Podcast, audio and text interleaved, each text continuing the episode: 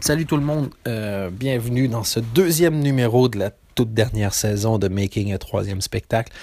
J'ai beaucoup, beaucoup de choses à raconter. J'ai fait la première date à Chrisney, c'était ce vendredi 3 février. Deux dates, et ça c'était incroyable. En soi, on avait fait juste une date de prévu, juste une, juste une représentation, ça se posait à 20h. Et, euh, et je suis content parce que j'ai l'impression que le pari qu'on a pris l'année passée a fini par payer. L'année passée, on a décidé d'aller partout. Moi, j'avais dit à ma responsable de tournée, Kathleen, Kathleen Blue, donc il y a une société qui s'appelle Drop the Mic. Si vous cherchez à tourner en Belgique, je vous la conseille. Tu sais, des gens qui sont tellement compétents que tu leur ferais autant confiance avec une tournée d'humour qu'avec, je sais pas, un certificat de décès. Enfin bref, quelqu'un de très compétent. Et euh, j'ai dit, dès qu'il y a des salles de 100 personnes, viens, on va, on va y aller. Parce que qu'est-ce que les chanteurs ont en plus, qu'est-ce que les groupes de musique ont en plus des humoristes? L'expérience. Souvent, quand tu vois un groupe de musique arriver à la télé, il y a 500 concerts, 300 concerts, 200 concerts dans les pattes, et un humoriste a fait trois scènes ouvertes, deux premières parties, et ça y est, il y a une chronique en radio. Si on veut réussir à faire des tournées en Belgique, il faut. Le but, c'est pas d'avoir 10 000 personnes qui savent t'es qui. Ça se trouve, ces 10 000 Bruxellois n'étaient pas plus avancés. Allons partout créer et se chercher des gens qui te connaissent dans un peu n'importe quel village.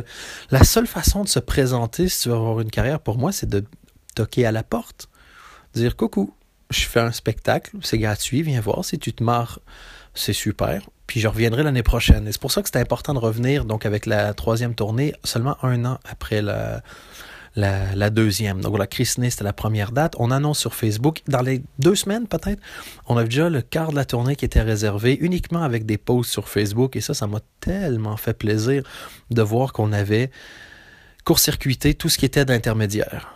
Il n'y a aucune pub partout. Là, on a fait énormément de promos euh, grâce à attachée de presse de génie qui s'appelle Fanny Ruet, encore une fois, une autre personne excessivement compétente. Mais euh, on était un peu partout. Mais avant de commencer la tournée promo, on était déjà à environ 70-75 de taux de réservation.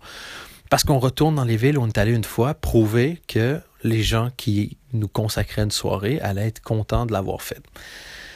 Et donc voilà, avant de commencer ça à Christney vendredi, hein, j'ai fait au total c'est 5, c'est 7 dates de rodage, 6 au Comedy Club, une au petit chapeau rond rouge. Et euh, c'est particulier. La première date c'est vraiment bien passé, la deuxième vraiment pas bien, la troisième bien, la quatrième c'était fantastique, une énergie merveilleuse. La cinquième très bof, c'est de ma faute, j'avais pas beaucoup d'énergie. Et, euh, j'ai loupé certains sketchs importants. Il y avait un gros groupe de 45 au Comedy Club et, euh, et je sais pas, ça vous semble bizarre, peut-être si vous n'avez jamais entendu ça, mais c'est horrible les grands groupes. Parce que tu. Ce que tu veux, le rêve, c'est d'avoir 100 personnes dans une salle de 80 avec un plafond bas et des groupes de deux. Ça, c'est le rêve absolu. À 45, tout le monde finit par se parler. Et c'est pas que les gens sont pas polis, c'était super le groupe mais tu es à 45. évidemment que tu pas concentré comme si tu étais à 2. Et bon, euh, donc voilà. Mais je veux pas blâmer le, groupe. Et au contraire, quand je suis sorti de scène, je putain, fait chier avec un groupe, c'était compliqué. Et, euh, et exactement euh, une semaine après, une semaine après, 5-6 jours, une semaine après, non, une semaine, j'allais voir Sugar Sammy, un humoriste québécois que je vous recommande. Il est fantastique. Le gars a déjà joué dans, je crois, 28 pays, dans 4 langues. Et c'est le meilleur au monde pour faire du crowd work, donc vraiment parler avec le public.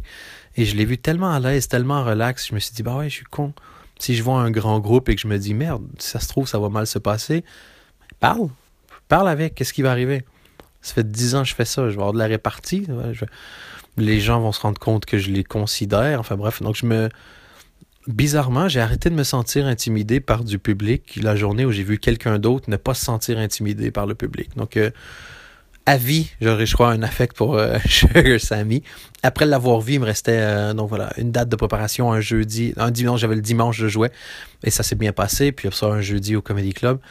Et je suis ravi de la façon dont on a fait ça. On a fait du marketing aussi beaucoup, donc de la promo, très particulier très particulier de, de parler, parce qu'il y en a eu énormément, des dizaines et des dizaines de fois du spectacle. Déjà, tu te rends compte que quatre questions couvrent environ 80% des questions des journalistes. Donc, à chaque fois que tu tombes sur un journaliste qui te pose une autre question, peu importe c'est quoi, que ce soit une question comme euh, c'est quand la dernière fois que tu as pleuré, tu fais oh shit. Ou une question plus conne qui est quelle est la dernière star hollywoodienne sur laquelle tu t'es paluché? Question qu'on ne m'a pas posée d'ailleurs. Mais ça serait quand même intéressant. Donc voilà, donc j'ai pu passer à travers tout ça et ça te permet de définir le spectacle. Et des fois, les journalistes m'aident à définir mon spectacle parce qu'eux me donnent leur avis et je fais, mais putain, c'est. C'est bien joué. Moi, je ne l'ai pas vu. Il y a deux avis qu'on m'a donné sur le spectacle que j'ai trouvé vraiment bien. Euh, le premier, c'est. C'était Navo qui me l'avait donné à l'époque. M'avait dit euh, On dirait un spectacle sur les points de vue. Genre, mettons, voici une situation, tout le monde la voit de cet angle-ci, tu fais pause et tu changes le, donc le vantage point, donc vraiment le point de vue, et tu montes ça du point de vue de d'autres personnes. Donc à chaque fois, c'est une situation, pause, autre point de vue. Je trouve ça intéressant. Quelqu'un m'a dit, c'est un spectacle sur la mort. Premier spectacle, tu parlais de la Belgique. Deuxième spectacle, tu parlais de toi. Troisième spectacle, tu parlais de la mort. Moi aussi dit, le premier spectacle, tu parlais des autres. Deuxième spectacle, tu parlais de devenir un adulte. Puis troisième spectacle, tu parles de une fois qu'on est un adulte et qu'on n'a rien à attendre de la vie, parce que tu es supposé tout avoir à ce moment-là, et qu'il te reste à la limite plus qu'à sombrer dans la décrépitude, qu'est-ce que tu fais? Qu'est-ce que tu fais quand tu commences à voir la mort arriver? Qu'est-ce que tu fais quand tu commences à voir des gens qui t'aiment mourir? Qu'est-ce que tu fais quand tu peux plus dire quand je serai grand, je ferai? Cette merveilleuse phrase qui permet de te douaner d'être une, dédouaner d'être une bonne personne. Parce que tu peux dire, si je fais pas cette chose géniale, c'est parce que j'ai pas encore les capacités, ni l'âge, ni les ressources pour le faire. Puis un jour, tu es un adulte, puis tu as les capacités, les ressources et l'âge pour faire tout ce que tu veux. Ben donc, si tu le fais pas, tu peux pas dire que c'est pour une autre raison que je veux pas ou je peux pas. Et ces angoisses-là ont vraiment généré beaucoup de choses pour le nouveau spectacle. Euh, et, c'était tellement fascinant parce que oui, je parle du cancer de ma mère, oui, je parle de ma dépression, je parle de la mort, mais je voulais pas faire que ça. Je voulais aussi mélanger, faire des sujets très, très, très, très, très légers. Et j'ai un sketch, entre autres, où je raconte quelque chose qui m'est vraiment arrivé quand j'avais 8 ans. J'étais dans mon lit et je me suis rendu compte, je fais, ah shit, j'ai euh, perdu une couille. Et c'est ça, le début du sketch et j'en ai pour 10 minutes. Mais je le trouvais un peu vulgaire pendant les répétitions. Je me dis, merde, je suis vraiment là en train de, parler, en gros, de ma génitalité. Et je trouvais ça vulgaire, alors que, je sais pas, l'anecdote, je la trouvais tellement plus que drôle parce que tu dis le mot couille. Et, euh, c'est au dernier jour de rodage que j'ai trouvé comment le faire. C'est tellement merveilleux. Je fais, ben oui, mais tu sais comment ne pas rendre cette anecdote vulgaire? Raconte-le avec les, les yeux et les mots que tu avais quand tu l'as vécu à 8 ans, quand tu perds une couille, ça n'a rien à voir avec le sexe ni la vulgarité. Ça a à voir avec le Oh merde, j'ai fait une bêtise. Oh non, oh, je vais me faire engueuler. Déjà, hier, j'ai perdu mon cahier de maths et les parents étaient fâchés. C'est aujourd'hui, je leur dis j'ai perdu une boule. Et donc, je raconte comment je l'ai annoncé à mes parents qui dormaient devant la télé tout ça. Et il y a un tel plaisir de la justesse à se dire, oh shit, c'est comme ça que je peux le faire. Et, de le raconter devant, la, devant un public et dire ce que je dis, c'est bizarre et je sais que c'est pas habituel et je sais que vous n'êtes pas habitué de l'entendre. Et il y avait des enfants à mes à Christney et les parents, ils, m'ont rien dit à part merci, c'était marrant parce que c'est le, le plaisir de savoir que ce que tu racontes est plus authentique que vulgaire. Tu le racontes pas pour avoir un effet facile, tu le racontes parce que ça vient des tripes. Euh, et, voilà, même principe pour le sketch avec ma mère qui a le cancer. Je savais pas comment le raconter pour pas que ça ait l'air du gars qui se moque du. Je me moque pas des gens qui ont le cancer. C'est une, c'est une horreur. Tout le monde qui écoute l'a déjà vécu, et je le dis sur ça, j'ai les 5% qui ne l'ont jamais vécu. Pas de panique, d'ici un an, quelqu'un que vous aimez va mourir du cancer. Vous allez Ça va être triste, mais vous allez comprendre mes blagues. C'est comme eh, du lose win. Mais je le raconte du point de vue de ma mère, parce que ma mère, depuis qu'elle a le cancer, elle est encore plus drôle que d'habitude, ou elle dit c'est chiant que tu as le cancer, c'est vraiment de, de devoir remonter le moral à tout le monde autour de toi, qui sont là, genre ça va, ça va, ben oui, ça va, je suis vers le meilleur médecin. Ça se trouve, toi aussi, t'es malade, c'est juste que toi, tu le sais pas. Donc elle est géniale, donc je raconte tous ces trucs-là. Et je voulais mélanger avec ça des, des choses plus légères, et j'ai enfin réussi à voir comment le faire un peu. Donc le spectacle, il est tellement agréable à jouer, j'avais oublié ce plaisir-là. Parce qu'aller dans un comedy club, c'est chouette, c'est un endroit, c'est là où je me sens peut-être le, plus à l'aise. Mais tu as la moitié des gens qui savent pas t'es qui, tu as la moitié des gens qui sont en train de bouffer, la moitié des gens qui t'ont vu parce qu'ils viennent parce qu'ils t'ont vu à la télé et qui s'imaginent que ça va être pareil, mais à la télé, c'est rigolo, je veux c'est amusant, mais c'est pas drôle ce que je fais à la télé. Tu as 200 contraintes. Sur scène, j'en ai aucune. La seule, si j'en ai une, c'est soit drôle. Donc, c'est une intensité et d'aller recommencer une tournée où les gens ont réservé des places des mois des mois à l'avance ils t'attendent tu dis bonjour, les gens sont contents, ils étaient tellement top. Je, franchement, ils m'ont fait me sentir bien et, je vais vous raconter quelque chose. J'ai failli annuler les deux dates à Christine. Le, pendant la journée, je me sentais déjà vraiment moyen. Je prends des médocs. Euh, avant que Kathleen, donc la responsable de tournée, vienne me chercher, elle vient, avec Barbara. Barbara, c'est la photographe, donc euh, officielle de la tournée. On débarque dans la, dans la bagnole et puis on file jusqu'à Christine. Donc, ils viennent me chercher vers 17h.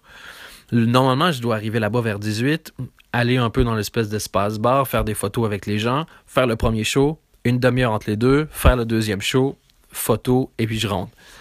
Et dans la bagnole, je me sens mal, je me dis fuck, je vais essayer de faire une sieste. Et donc je me mets à l'arrière, je laisse Barbara et euh, Kathleen devant.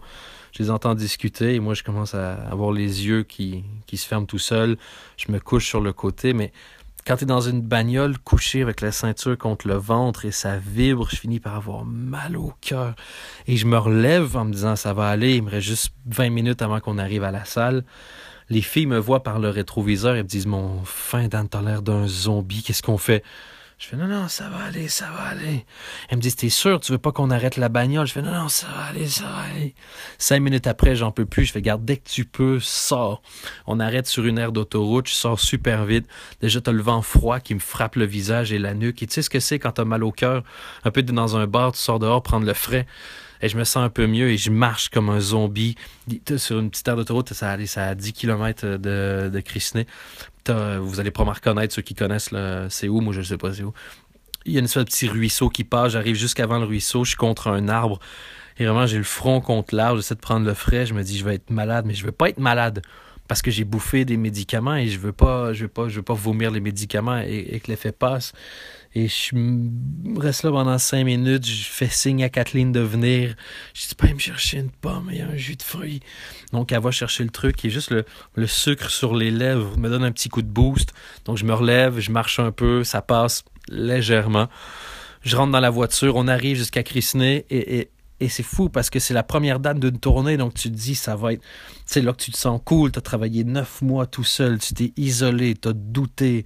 Là, tu as enfin des gens qui viennent, tu vas te sentir comme une star. Mais non, parce que moi, je me retrouve aux toilettes pendant que j'entends le responsable de tournée parler avec Seb. Seb, c'est le régisseur. Et ils mettent ensemble au point une stratégie à savoir quelle musique on va mettre s'il fait un malaise sur scène qui va venir prendre le micro, qu'est-ce qu'on dit au public, euh, est-ce qu'il va être capable de continuer le show, il y a deux dates, si tu annules le premier, qu'est-ce que tu fais avec les gens qui sont déjà en route? Et ils mettent une chaise sur la scène. Donc voilà, je suis là, j'attends un peu, j'attends un peu, indigestion, euh, j'arrive pas à être malade. Finalement, en gros, je vous épargne les détails, mais je finis par réussir à aller vaguement aux toilettes et je ressors. Et là, tu sais, quand tu sens que la couleur te remonte un petit peu dans la face, donc, je reprends à boire, je mange un petit coup et je leur dis, garde, je garde mon téléphone dans ma poche. S'il y a quoi que ce soit, si vous voyez que ça a l'air de parler, quoi que ce soit, appelez-moi. Euh, en plus, il faut que je fasse gaffe. Moi, normalement, quand je joue, je joue jusqu'à 1h50. Là, je dois jouer 1h10 maximum. Donc, quand ça fait une heure, appelez-moi. Le téléphone va vibrer dans ma poche. On va faire ça. Et je me dis, je peux pas leur dire aux gens de Christine que je suis malade. Ils viennent pour rigoler. Ils ont entendu longtemps. Si la personne qui monte sur scène dit je me sens pas bien, tu peux pas te détendre. Tu peux pas te laisser aller, tu peux pas t'amuser. Tu t'amuses pas, tu dis merde, j'espère qu'il va être bien. Donc je peux pas priver les gens de soit je fais pas le show et je leur dis je me sens mal, soit je fais le show et ça les regarde pas. Je vais pas ruiner leur fun en leur disant je me sens mal.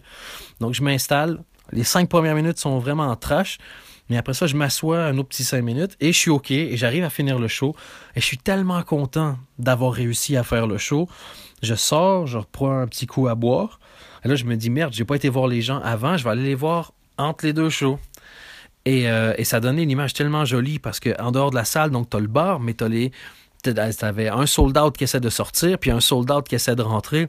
Donc, il y a trop de monde. Je vois que c'est une agglomération.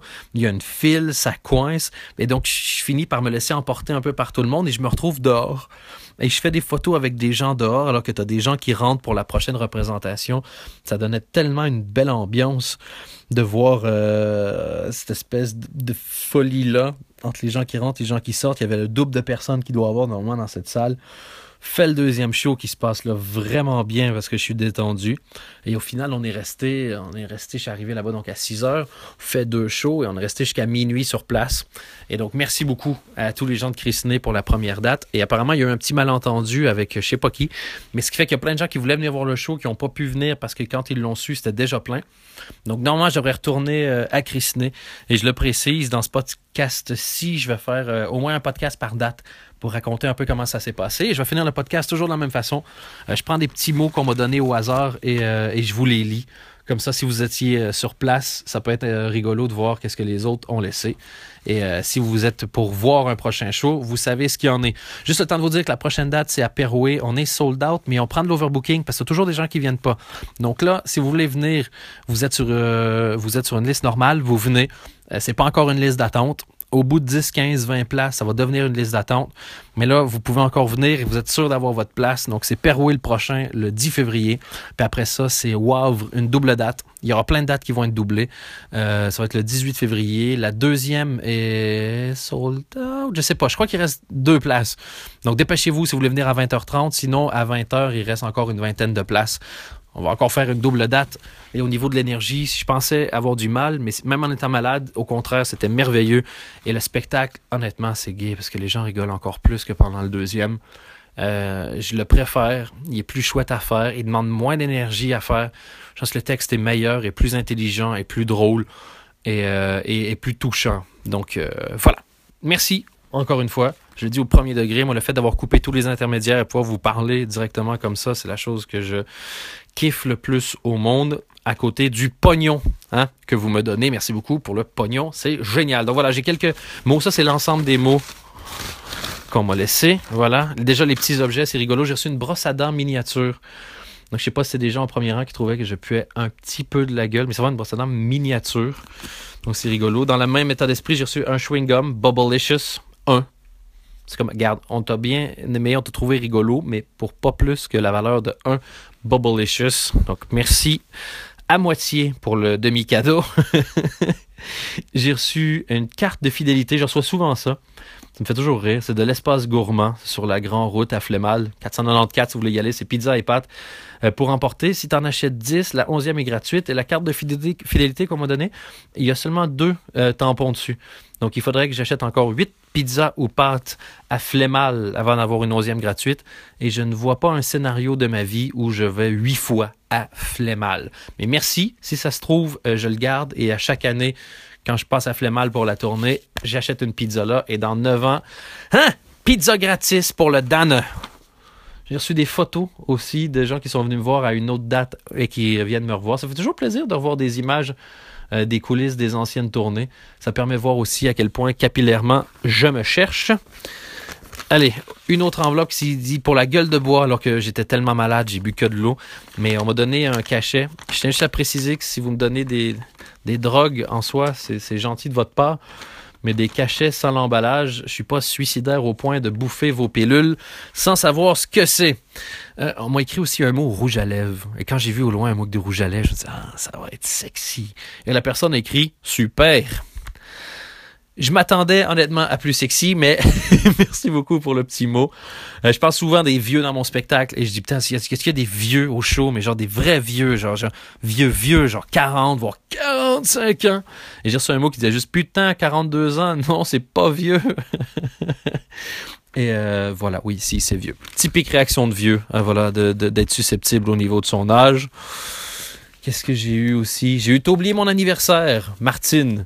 C'est vrai. Euh, désolé, Martine. Joyeux anniversaire, hein? Joyeux anniversaire, plus deux jours. Et euh, voilà. J'ai reçu une sucette que je vais déballer en live. Euh, je vais manger. Donc, je vous laisse. On est dimanche. Moi, ce soir, cette nuit, je regarde le Super Bowl. Et pour tous les autres gens, n'oubliez pas, dansgagnon.be. Vous pouvez réserver. On a plus de 85% de réservations sur toute la tournée. Merci beaucoup. Ça se passe tellement bien que je reviendrai certainement dans votre ville. Euh, et puis la prochaine tournée, si ça continue comme ça, soit on fait d'office des doubles dates, soit on réserve des salles un peu plus grandes. Mais euh, mes seuls patrons, la seule raison pour laquelle je peux continuer de faire ce métier, c'est parce que vous venez me voir. Donc, il n'y a personne de plus important que vous. En fait, il n'y a rien de plus important que votre pognon. Vous, à la limite, vous êtes un emballage pour ce dont j'ai besoin. Vous êtes la coquille de mon Bernard l'ermite. Vous êtes l'écrin de ma bague. Vous êtes. Je sais pas pourquoi je vous insulte. Euh, bisous, passez un bon dimanche. Euh, à distance comme ça, je vous aime bien. Fuck, je vous ai encore insulté. Non, c'est vraiment cool. Ça m'avait manqué la tournée. Putain, ça m'a manqué. C'est génial. J'ai de la chance. J'en suis reconnaissant. Et je vous remercie. Bisous, bye bye.